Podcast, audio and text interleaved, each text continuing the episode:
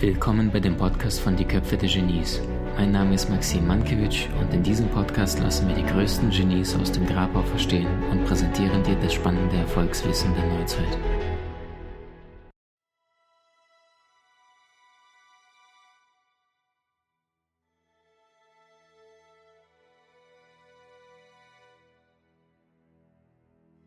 Wenn man ein Gehirnforscher wird, gibt es da so Veranlagungen in der Kindheit oder wie kommt man auf so eine Idee, ich mache das später mal hauptberuflich? Nee, nee, ich habe Biologie studiert. Also, und das ist allerdings schon so, dass ich das schon sehr früh entschieden hatte, dass ich sowas machen möchte. Ich hatte mich als kleiner Junge dann äh, eigentlich in das Lebendige, in die Vielfalt des Lebendigen verliebt und fand all diese diese Mücken und, und Grashüpfer und Schnecken und all das fand ich so wahnsinnig interessant, dass ich sowas dann auch machen wollte. Und dann wird man Biologe und wenn man Biologe ist, wird man dann vor die Wahl gestellt, wie das weitergehen soll. Und dann sucht man sich halt irgendein Gebiet innerhalb der Biologie, wo man glaubt, dass es besonders spannend ist. Das war noch eine sehr relaxierte Zeit damals in der ehemaligen DDR. Ich habe also in Leipzig angefangen zu studieren. Wir waren 15 Studierende in einem Studienjahr. So. und da ahnt man schon, das ist dann noch was anderes. Da hat man auch einen persönlichen Kontakt zu diesen Dozenten und äh, so kann dann auch eine etwas intensivere Beschäftigung mit einem Thema schon, schon während des Studiums anfangen. Und da habe ich mir diese Hirnforschung ausgesucht. Neurobiologie heißt es ja eigentlich. Ja, und, und, und dann habe ich mich dann, fand ich sehr spannend, was man da alles rauskriegen kann. Also von, vom Oberschlundganglion der, der Küchenschabe bis hin zum Serotonergensystem der Säugetiere habe ich dann so alles gemacht, mich sehr stark auch um Hirnentwicklung gekümmert und ja, und dann ist so als Abfall fällt dann eben eine ganze Menge auch an wissenschaftlichen Arbeiten, Kongressen und allem Möglichen mhm. auf dem großen Haufen. Und dann kann man eigentlich gar nicht verhindern, dass man irgendwann Professor ist und, und dann irgendeine Abteilung auch aufbaut. Und das ist mir auch alles so passiert. Und ich musste immer aufpassen, dass ich mich nicht zu sehr verrenne in dem, was ich da tue. Das mhm. geht ja vielen so, dass man, wenn man dann so erfolgreich ist, ist das auch immer ein bisschen gefährlich, weil man dann manchmal den Ausgang nicht rechtzeitig findet. Mhm. Einstein sagt ja sowas ähnliches wie Lernen ist Erfahrung, alles andere ist Information. Jetzt haben Sie gleich zur Begrüßung äh, ein, ein Mundstück, was Albert Einstein auch bei sich immer wieder hatte, jetzt sagten Sie, aus der Faszination, aus dem emotionalen Inneren ist dann irgendwann mal nebenbei eine Abteilung Professor und, und, und geworden. Ähm, wenn Sie Menschen irgendwo auf der Straße treffen, die Sie nicht kennen, und Sie fragen Sie auf einer Grillparty, ähm, was machen Sie beruflich? Wie erklären Sie denn Gehirnforschung? Den verrate ich das meistens nicht. Ich sage denen nur, dass ich Biologe bin. Und wenn ich es jemandem erklären sollte, und das habe ich mal gemacht, ich habe mein Kinderbuch versucht, Felix und Feline entdecken das Gehirn. Und da habe ich äh, das Gehirn verglichen mit einer Blume. Also die Felix und Feline pflanzen so eine Blumenzwiebel. Und das ist gewissermaßen das Potenzial, mit dem jedes Kind zur Welt kommt, diese Möglichkeit, die da drin steckt. Und dann kann da eine hübsche Blume draus werden. Aber da muss eben Felix und Feline müssen dann auch dafür sorgen, dass die in die Sonne gestellt wird, dass man die ordentlich wässert, von Unkraut frei hält und, und, und. Und dann entfaltet es sich. Und da bin ich jetzt bei meiner Biologie. Das ist eben so eine Grundeigenschaft des Lebendigen, dass es sich immer entfaltet. Das Einzige, was man machen kann, ist, diesen Entfaltungsprozess kann man auch nicht fördern oder was, sondern der vollzieht sich als, als immanente Eigenschaft des Lebendigen. Und das Einzige, was man machen kann und was wir Menschen in einer besonders äh, merkwürdigen Weise auch dann zustande bringen, ist, dass man es behindern kann. Man mhm. kann also aus einer schönen Blumenzwiebel, indem man drauf rumlatscht, auch ein ganz kümmerliches Kräutlein machen, was weit weg ist von dem, was dann Potenzialentfaltung heißen könnte.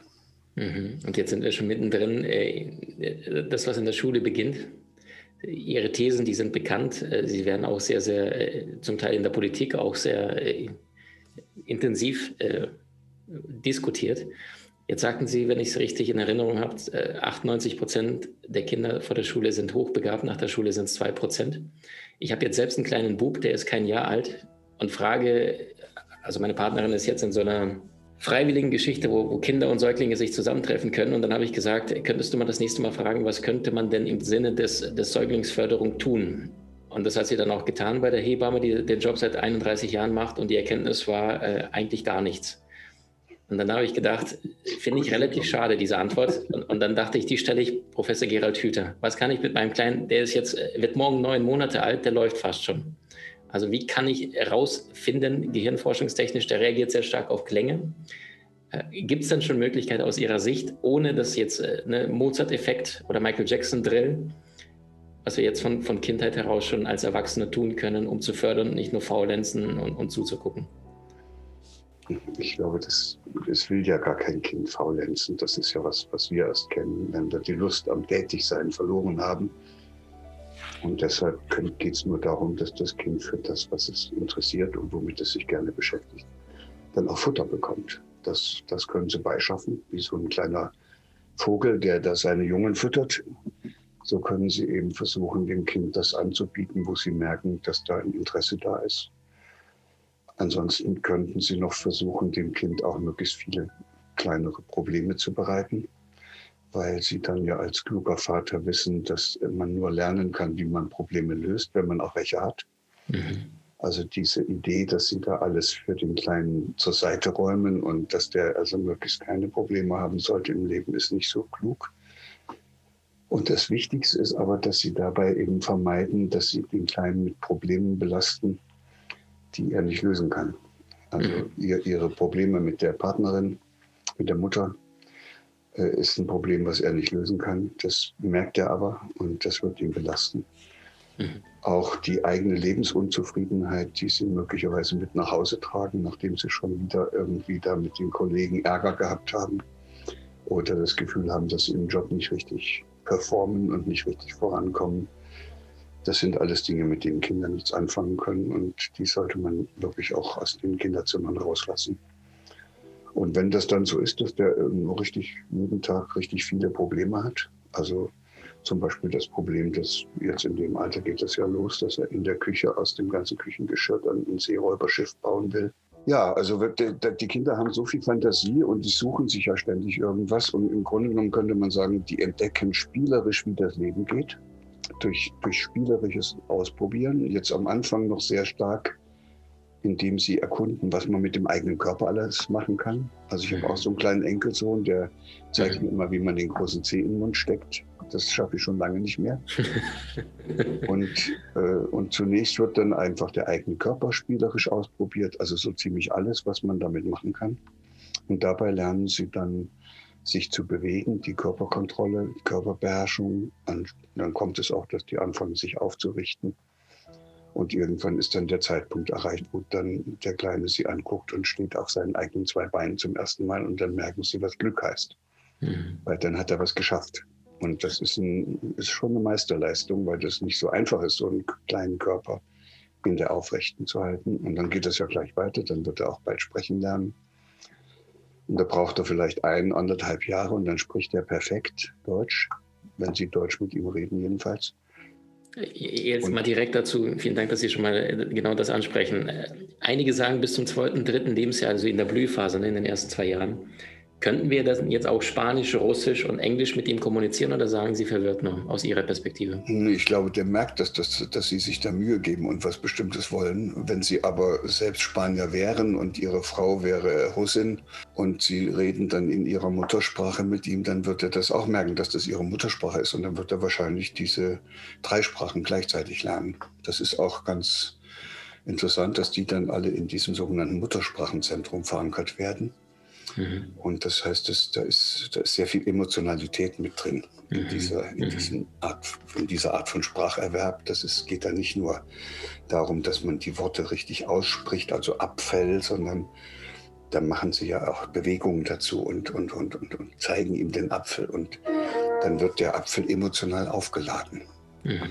Und was er sich merkt, ist eben sozusagen eine ganze Gestalt von diesem Apfel mitsamt diesen, mit dieser Lautmalerei, die dann also als Apfel rauskommt. Und so lernen Kinder eigentlich von ganz allein, wie das Leben geht. Ich kenne einen, der ist drei. Da hat er dann angefangen, die Buchstaben auch kennenlernen zu wollen, muss man nicht aufhalten. Das machen die auch von allein. Und dann mit vier hat er dann vor so einem Schild gestanden und hat dann der Mama vorgelesen, Mama, da steht Notausgang. Was heißt denn das?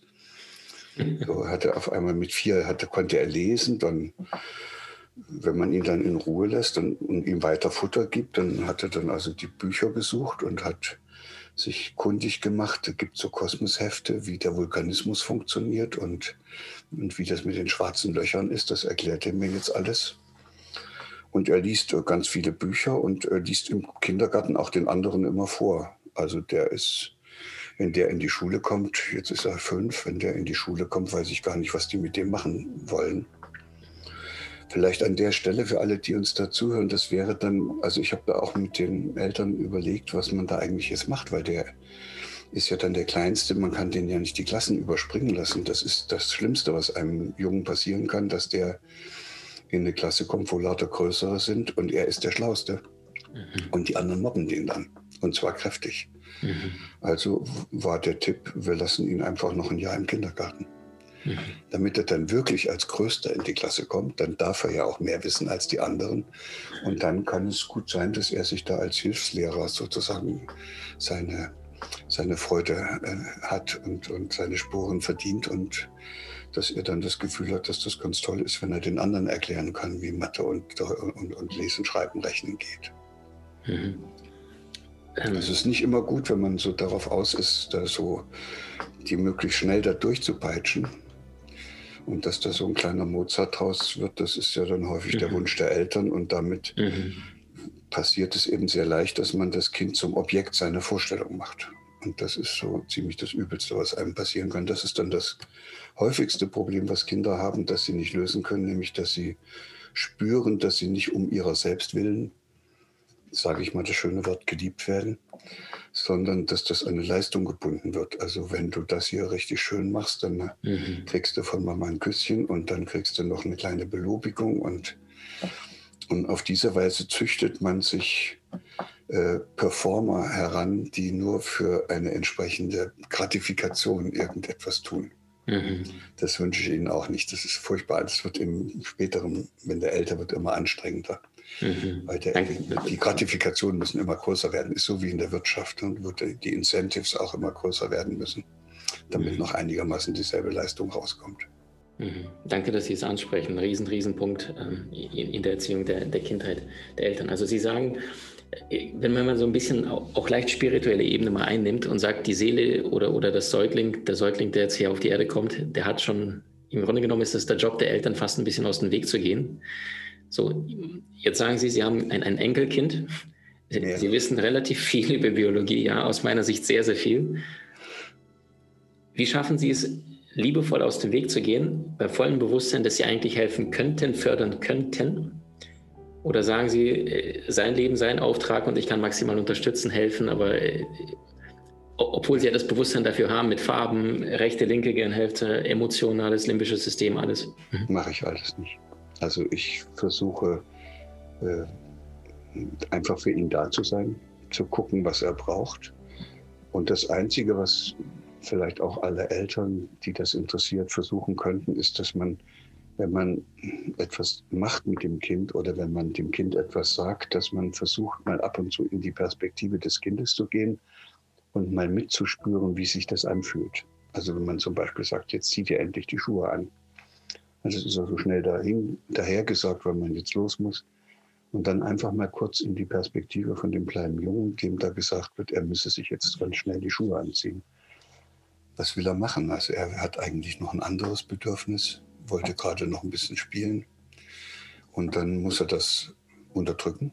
Also das ist nicht so leicht, so Bedürfnisse zu unterdrücken für Kinder. Und dann zieht er sich halt die Schuhe an und dann sagt er so ganz leise in sich, so in sich rein, sagt er dann blöder Papa.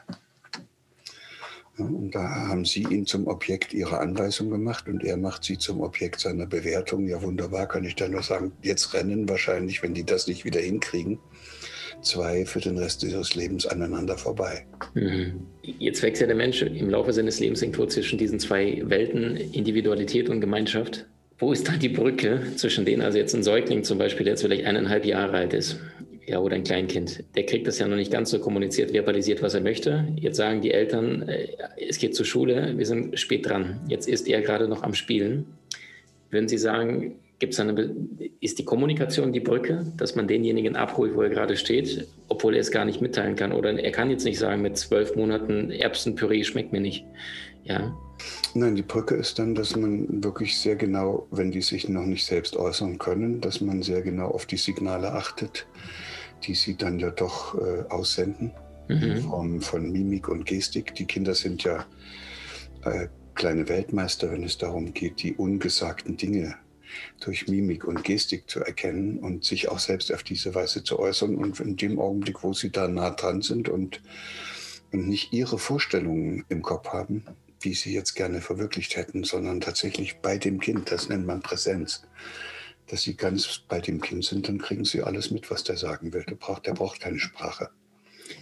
Und dann kann man gucken, dass man ihm das, äh, dass man ihm das auch ermöglicht, was er da so machen will. Und dann gibt es natürlich Situationen, wo es nicht geht. Und dann ist es als Eltern notwendig, dass man dann eine Führungsrolle einnimmt. Sie müssen ihm das dann auch leicht machen. Äh, sozusagen aus diesem Spiel herauszukommen, weil es jetzt einfach irgendwo hingeht. Sie können sich dann, wenn das Kind älter ist, können sie sich auch durchaus dann anschließend bei ihm entschuldigen, wenn das wieder mal nur mit äh, affektiven Zuständen geklappt hat.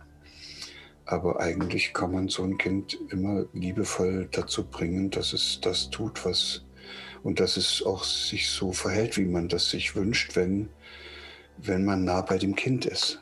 Also es mhm. gibt ja jetzt neuerdings Eltern, die, die äh, bringen ihre Kinder windelfrei groß. Als ich das meiner Mutter erzählt habe, die ist jetzt 95, da hat die gesagt, das geht doch gar nicht ohne Windel. Ich sage doch, das machen die vom ersten Tag an.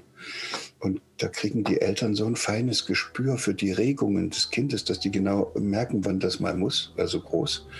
Und dann halten die das Kind ab und fertig ist es. Und das Kind ist, wächst heran und hat nie eine Windel umgehabt. Wahnsinn. Also ist natürlich ein schlechtes, schlechtes, äh, eine schlechte Strategie jetzt für die Windelhersteller, aber für das Kind ist es grandios, weil es, weil es eben, und auch für die Eltern ist es auch grandios, weil die Eltern dann spüren, wie feinfühlig sie das Kind tatsächlich erfassen können. Und häufig sind das dann auch die Eltern, die, wenn das Kind in die Schule kommt und dann in der ersten Klasse nach den ersten paar Wochen nach Hause kommt sagt, Mama, da will ich nicht mehr hin, dann machen die das nicht so wie noch meine Eltern und sagen, nee, da, da muss man hin, da gehen alle hin und der, morgen ist wieder ein neuer Tag, Abmarsch. Sondern dann sagen die, okay, was, was ist es denn? Und dann kann das Kind auch, weil es das ja schon gelernt hat, beschreiben, warum es ihm da nicht gefällt und dann kann die Mutter sagen, okay, dann müssen wir einen Termin mit dem Schuldirektor machen und dann kannst du dem das erklären. Und dann geht die Mutter hin. Die Mutter bleibt aber hinten sitzen und der Junge erklärt dem Schuldirektor, warum er nicht mehr in die Schule will. Das ist grandios, weil der, da kann der Schuldirektor nicht kommen mit Schulpflicht und all so einem Zeug, sondern der muss dem Kind erklären, aus welchem Grund die Lehrerin äh, so äh, agiert, dass der Junge Angst hat. Mhm. Ja, und dann muss er eine Lösung suchen. Mhm. Die Mutter kann sich ganz gelassen hinten hinsetzen, braucht nur auf ihr Kind zu achten. Und das sind schöne, schöne neue Entwicklungen, die hat es früher eigentlich nicht gegeben. Deshalb bin ich froh, dass da jetzt so eine Elterngeneration groß wird. Das sind ja noch nicht alle, aber es sind doch schon ganz, ganz schön viele. Auch, auch wo viele Väter auf einmal die Verantwortung für die Erziehung der Kinder mit übernehmen das ist schon eine großartige Entwicklung und man sieht das auch vielen Kindern an. Die sind dann, also auf eine gewisse Weise, man kann es eigentlich gar nicht anders nennen, die sind frei. Mhm. Ja, die, die haben keine Angst, die, die, die haben auch keine Angst, eigensinnig zu sein. Und darum geht es doch. Es geht doch darum, dass das Kind in seine eigene Kraft kommt und nicht äh, ständig darauf guckt, was andere machen und ob es die Anerkennung anderer findet. Also ein Kind, was bei sich bleiben kann, ist dann auch nicht mehr verführbar. Das hat einen ganzen Rattenschwanz von wunderschönen Konsequenzen. Wenn man da am Anfang ein bisschen aufpasst, dann glaube ich, kann man dem Kind sehr helfen, relativ problemlos durch diese ganze schwierige Phase zu kommen. Es gibt ja diese beiden Grundbedürfnisse, dann hat, das hatten wir ja eben schon kurz angeschnitten. Das ist das eine nach Verbundenheit und Nähe und das andere nach Autonomie und später nennt man das dann Freiheit. Das ist so die, dieser Wunsch des Kindes, irgendwie selbst Gestalter seines eigenen Lebens und der Dinge, die es macht, zu sein. Und diese beiden Grundbedürfnisse, die kann ein Kind eben dann doch häufig in den heutigen Familien und vor allen Dingen in den heutigen Bildungssystemen gar nicht so richtig stillen. Wenn ich dem Kind sage, was es zu lernen hat und was es zu tun und zu lassen hat, dann spürt das Kind ja, dass ich nicht wirklich mit ihm verbunden sind, sondern bin, sondern eher mit meinen Ideen, äh, was das Kind alles jetzt noch äh, zu lernen hat. Und das Kind spürt auch, dass es eigentlich seiner eigenen Entdeckerfreude gar nicht nachgehen kann, sondern das machen soll, was ich jetzt möchte. Und das bringt das Kind in einen Konflikt und die Lösung für diesen Konflikt ist dann für viele Kinder, dass die ihre eigenen Bedürfnisse unterdrücken. Und das halte ich für sehr gefährlich. Das bedeutet, dass das Kind richtig sich Mühe geben muss, das Bedürfnis selbst was zu entdecken, nicht mehr zu haben, damit es das lernen kann, was Mama, Papa oder die Lehrerin gerne möchte. Und äh, das ist ziemlich anstrengend. Und, deshalb, und da wird viel Energie verbraucht und deshalb baut das Hirn dann, wenn das anhält, eine hemmende Verschaltung über dieses Gebiet, wo das Bedürfnis generiert wird, mit dem Ergebnis, dass das Bedürfnis jetzt weg ist. So. Mhm. Und dann kann das Kind alles lernen, was die Lehrerin sagt. Da, da regt mhm. sich nichts mehr. Da ist mhm. der Eigensinn gebrochen. Oder wie wir es eben rausgearbeitet haben, das Kind hat sein eigenes Bedürfnis, den eigenen Impulsen nachzugeben, dann unterdrückt. Und in der gegenwärtigen Corona-Zeit ist es eben eine besondere, das bricht ja alles in solchen Zeiten ganz besonders auf. Und da sehen wir eben sehr viele Kinder, die sich eine irrsinnige Mühe geben, diese äh, ganzen Aha-Regeln da einzuhalten, damit sie keinen anstecken und damit die Oma auch nicht stirbt und was sie da alles äh, haben. Und da kämpfen Kinder regelrecht mit ihrem Bedürfnis, mit anderen spielen zu wollen oder mit der Oma kuscheln zu wollen. Und manche, und die meisten kriegen das dann auch hin und haben das jetzt auch in dieser Zeit alle hingekriegt. Und dann freuen sich die Erwachsenen, guck mal, was das für tolle Kinder sind, dass die alles so schön einhalten. In Wirklichkeit müssten die Erwachsenen in Tränen ausbrechen. Weil das Kind kann das alles ja nur, indem es sein eigenes tiefstes Bedürfnis mit der Oma zu kuscheln oder mit anderen zu spielen so tapfer unterdrückt hat, bis es weg war. Mhm. Und da ist nicht gesagt, dass wenn die Maßnahmen dann aufhören, ob es wiederkommt. Also es kann auch sein, dass das ein äh, bleibendes Phänomen dann wird. Und das bedeutet, dann hat man ein Kind, was keinen Zugang mehr zu seinen Bedürfnissen hat. Und damit sind solche Kinder dann in einer gewissen Weise den Automaten und den Robotern ein bisschen ähnlicher geworden, die ja auch nur deshalb so gut funktionieren, weil sie keine Bedürfnisse haben. Mhm. Mhm. Können Tag und Nacht durcharbeiten, da regt sich nichts. Du willst im Leben mehr Möglichkeiten? Trainiere deine Fähigkeiten mit den inhaltsreichen Videokursen aus unserer Genieakademie unter www.maximmankiewicz.com.